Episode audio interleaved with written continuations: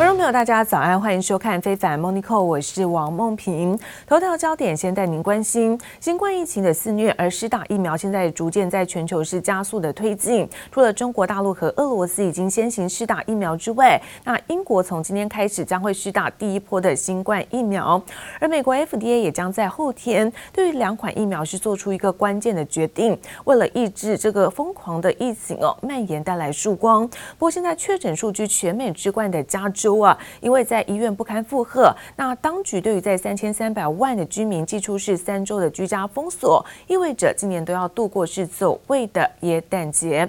而就在英国抢先开始接种了美国辉瑞药厂研发的疫苗之后，美国 FDA 最快呢在本周啊将会核准在辉瑞疫苗的紧急上路，因为美国的卫生官员已经示警，那今年冬天可能会面临到美国史上是最严重的公共卫生危机。We'll spend the day on Thursday reviewing the data from Pfizer, and at the end of the day, a vote will be taken. So by the end of the day on next Thursday, there could be a decision made about the vaccine. The FDA commissioner decides to issue approval, the EUA, on that, on that day when the vote is taken. As early as Friday of next week, uh, we could see vaccinations happening across the country. 来自于在美国 FDA 的审查小组预计会在当地时间周四开会，那最快周五就会紧急的授权开放部分的成年人使用做接种。不过在同一时间，在美国的防疫大将。佛奇他接受了 CNN 专访，表示说，就新冠病毒的传播力来说，那耶诞节假期这个感染的状况，恐怕会比上个月底感恩节的时候还要来得更为糟糕。最主要因为假期的时间更长，那民众外出的几率也大幅度的升高。那另外则是关心，在美国总统当选人呢、啊，拜登宣布，那提名民主党籍的加州检察长，那么贝希拉为卫生部长。由于贝希拉的专长呢，并非是工会事务。所以这个个人的一个人事安排，也让外界是颇为意外。而至于在美国股市方面，新冠疫情在美国其实没有好转。那刚刚也提到，在加州的部分地区重新启动是一个居家的防疫令。好，市场也关注哦，英国脱欧的谈判，包括美国新一轮的纾困案的进展。所以在不确定性笼罩之下，美股在上周创新高之后，最新又进入了整理。那三大指数可以看到是涨跌的互见。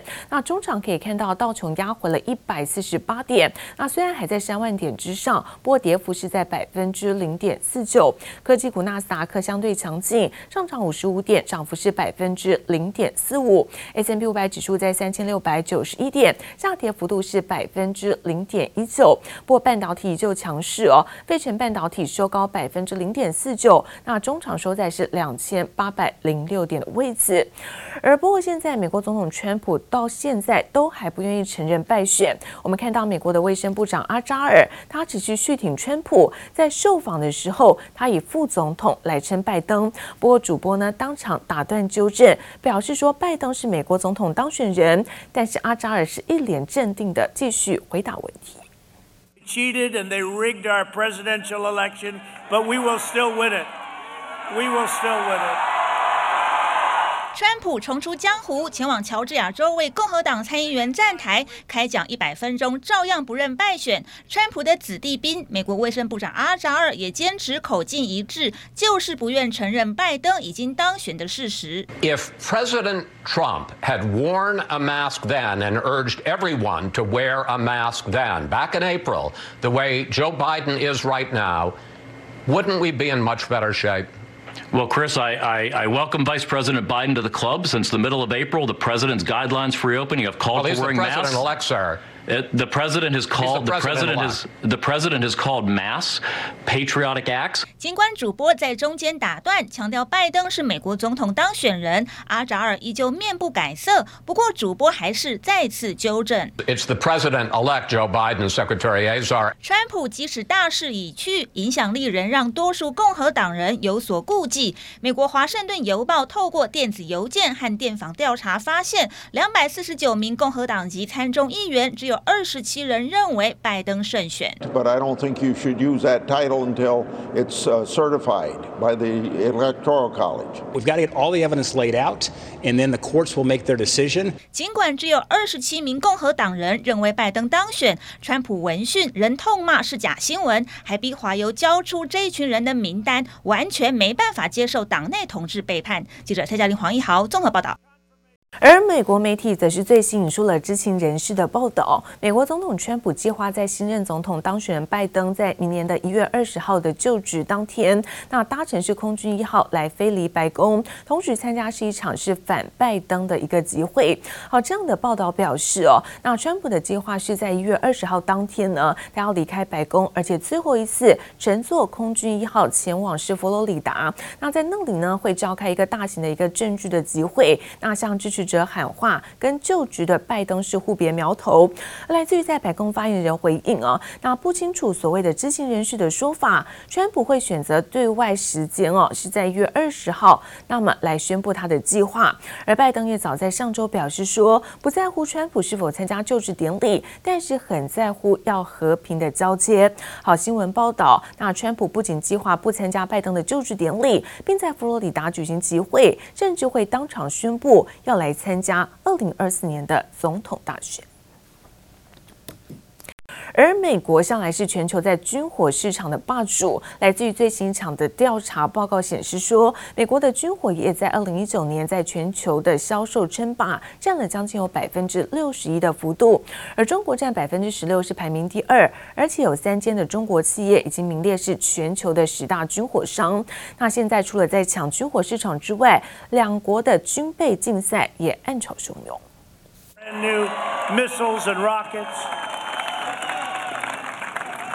Hypersonic missiles.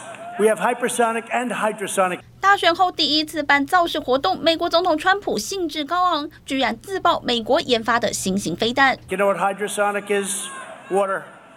We have them all. We have missiles that go seven times faster than any missile in the world.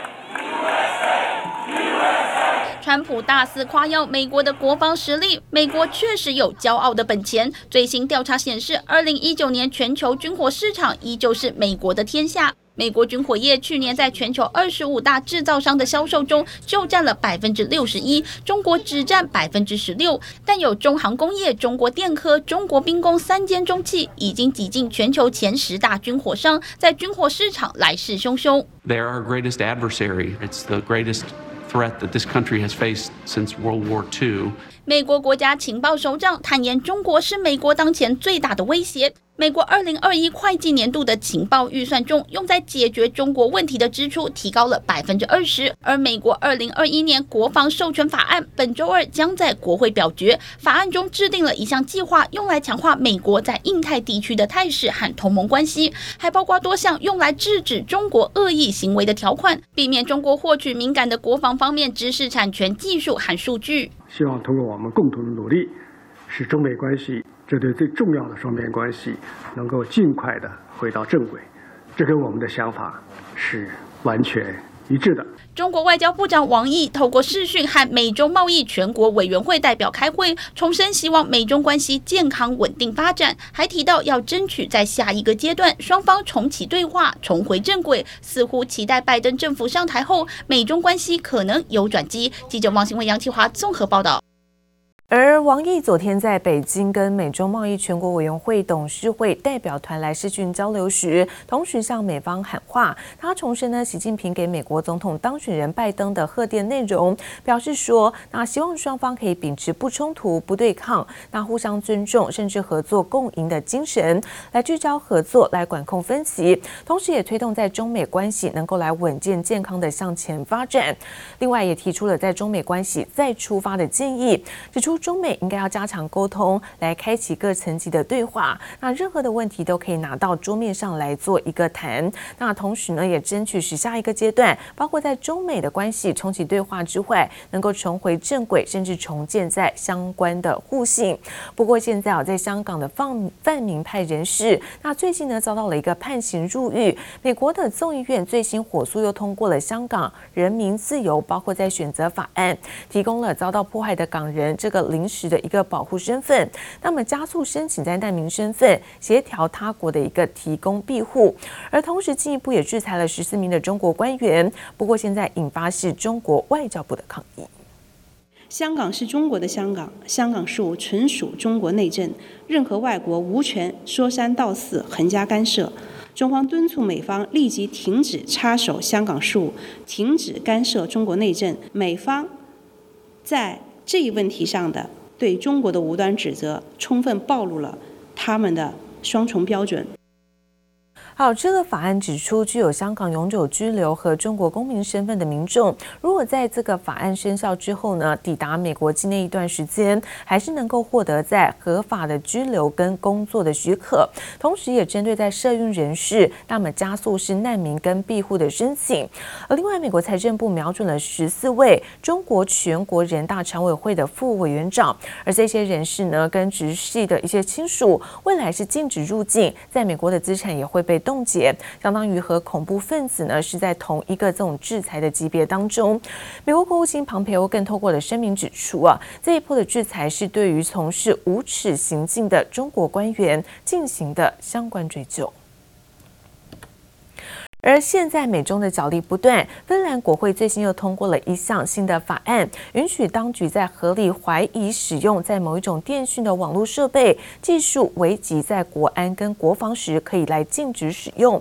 而尽管法案没有直接点名在中国电信设备供应商华为或是中兴通讯，但外界相信这两家哦中资公司将会受到这项法律的禁止。好，路透社报道，这一项的法案呢是有追溯力，包括在法律生效之前已经开始使用的这些器材，那一旦被怀疑是有危害在国安的风险，这些就会来被做禁用。而英国的天空新闻也分析了，芬兰通过这项法案呢，可以说是相当的不寻常，因为芬兰并非是北约的成员国，那可以相对不用在意在美国的压力。而且芬兰企业现在 Nokia 恐怕受到华为的报复，华为的发言人则是低调回应说，那国际的网络安全讨论聚焦于在中国的厂商，这个动作真的相当不幸。而英国跟欧盟的贸易协议谈判呢，在卡关了好几周之后，那终于气氛在最近看来是有一点点这种变换，甚至急转直下。英国官员警告说，这个谈判可能在几个小时之内破裂。那欧盟代表也对于在敲定协议的前景感到悲观。因此，我们看到拖累在英镑，英镑的部分呢，在昨天盘中重贬百分之一点六。那英国跟欧盟过去几周在许多的方面都还是难以达成共识，包括像英国在水域的。一个渔捞权，那确保企业的公平竞争、争端解决这个机制，都还是比较有争议的问题。周日晚间，英国与欧盟代表在位于比利时首都布鲁塞尔的欧盟总部谈判到深夜，双方一度在四号暂停协商后重启，脱欧过渡期将在年底届满，和欧盟的贸易谈判却仍存在重大歧见。We're going to be working very hard to try and get a deal. We're going to see what happens in negotiations today. 由于在确保公平贸易和英国海域渔业准入以及解决未来争端等关键议题上没有重大进展，英国农业大臣尤斯提斯接受英媒访问时表示，已经准备好因应无协议脱欧。Well, we've always been clear that if we cannot get an agreement, we will leave, as the Prime Minister says, on Australia terms without a further negotiated outcome. We've actually been done doing huge amounts of work on this for a long period of time. 所谓澳大利亚条款模式。是指的澳洲在欧盟没有达成全面性贸易协议之下，目前双方依照 WTO 的规则进行贸易。英国官员也承认，现在已经是达成协议的最后关键期，但必须能有重大进展出现。We had done a lot of preparation to leave without an agreement last October, uh, and we've been preparing ever since for the prospect uh, of potentially having to leave without an agreement at the end of this year. Uh, we'll be ready to do so uh, if That is uh, what transpires. 人在切克斯官邸的英国首相强生周末也马不停蹄与欧盟执委会主席范德莱恩通电话，但未出现明显进展。接着只能把希望放在十号举行的欧盟高峰会，能否有任何协议，要看届时欧盟二十七国领袖如何决定。We welcome the fact that progress has been achieved in many areas. Nevertheless, significant differences remain on the three critical issues: level playing field. Governance and fisheries. Both sides underline that no agreement is feasible if these issues are not solved. On uh, Brexit and, uh, and, and where we are with the negotiations, well, uh, you know, uh, we, we're working, we remain uh, absolutely committed to trying to, to get a deal if we, if we can. 不过，有英国媒体报道，首相强生已经对英国代表放话，如果影响到英国主权，他将不会对欧盟签贸易协议。随着年底逼近，也让硬脱欧的风险不断升高。记者黄心如、林巧清综合报道。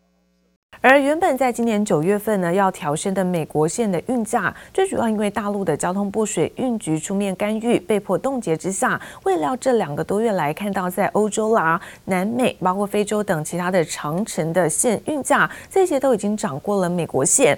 那经过航商的澄清之后，市场传出在上周五啊，那水运局同意，那从明年的元月开始，每大箱的运价可以调升将近是一千美元。而在欧洲，包括地中海航线，本月中起，每大箱的运价也将会开征是一千美元的旺季附加费。好，我们看到今年货柜缺的严重，业者也直言手上握有充足的货柜，才可以在这一波的涨价潮当中是从头赚到尾。那其中在长荣海运，美国航线占了营收是营运四成，另外欧洲线占了两成，并且是以现货价为主。在这一波的涨价潮当中啊，可以说是受惠不少。那另外，央行总裁杨金龙昨天下午当临时召开了一个记者会哦，也宣布说启动了一个选择性的信用贷款，针对在选择性的信用贷款修正，其中在自然人第三户以上购屋的贷款，这个房贷限六成是没有宽限期。不过杨金龙也强调，并不会影响到首购跟一般的民众还屋。选择性的信用管制到最后呢，只剩下啊购置住宅啊贷款的业务规定。那这一次呢，我们把它放宽哦。就变成金融机构办理不动产抵押贷款业务规定。睽违十年后，央行总裁杨金龙七号无预警宣布，祭出房市针对性审慎措施，修正房市信用管制措施，针对公司法人、自然人购地贷款与余屋贷款四项进行贷款成数限制。修正后的选择性信用管制，针对公司法人住宅贷款，修正后第一户是六成没有宽限期，第二户以上五成无宽限期，至于自然人第三户以上六成没有宽限期。购置高价住宅贷款维持六成无宽限期，而针对购地贷款最高六点五成，保留一成动工款，且需购减负具体新建计划。余屋贷款则是最多五成。我们主要的考量的因素呢，啊，第一点呢是银行的过度集中啊，我们不希望银行的过度集中不动产授信呢，将影响信用啊资源的配置，啊，不利生产事业实质的投资。啊，那第二点呢，啊，就是。显现呢，我们的现在呢，银行十月底呢，银行的不动产贷款占总放款的比重呢，为三十五点九 percent，哈，接近历史的高点，啊，三十七点九。为了配合行政院先前推出健全房市方案，杨金洛表示，经过周延讨论，提出方案，在理事会前推出是符合社会期待。认为既然十二月要推出，不如打铁趁热，尽速推出。不过杨金龙也强调，不会影响首购及一般民众换屋，绝大多数民众不会受影响。这一次呢，并不会影响到首购及换屋啊、呃、换屋，因为我们是购屋自然人三户以上。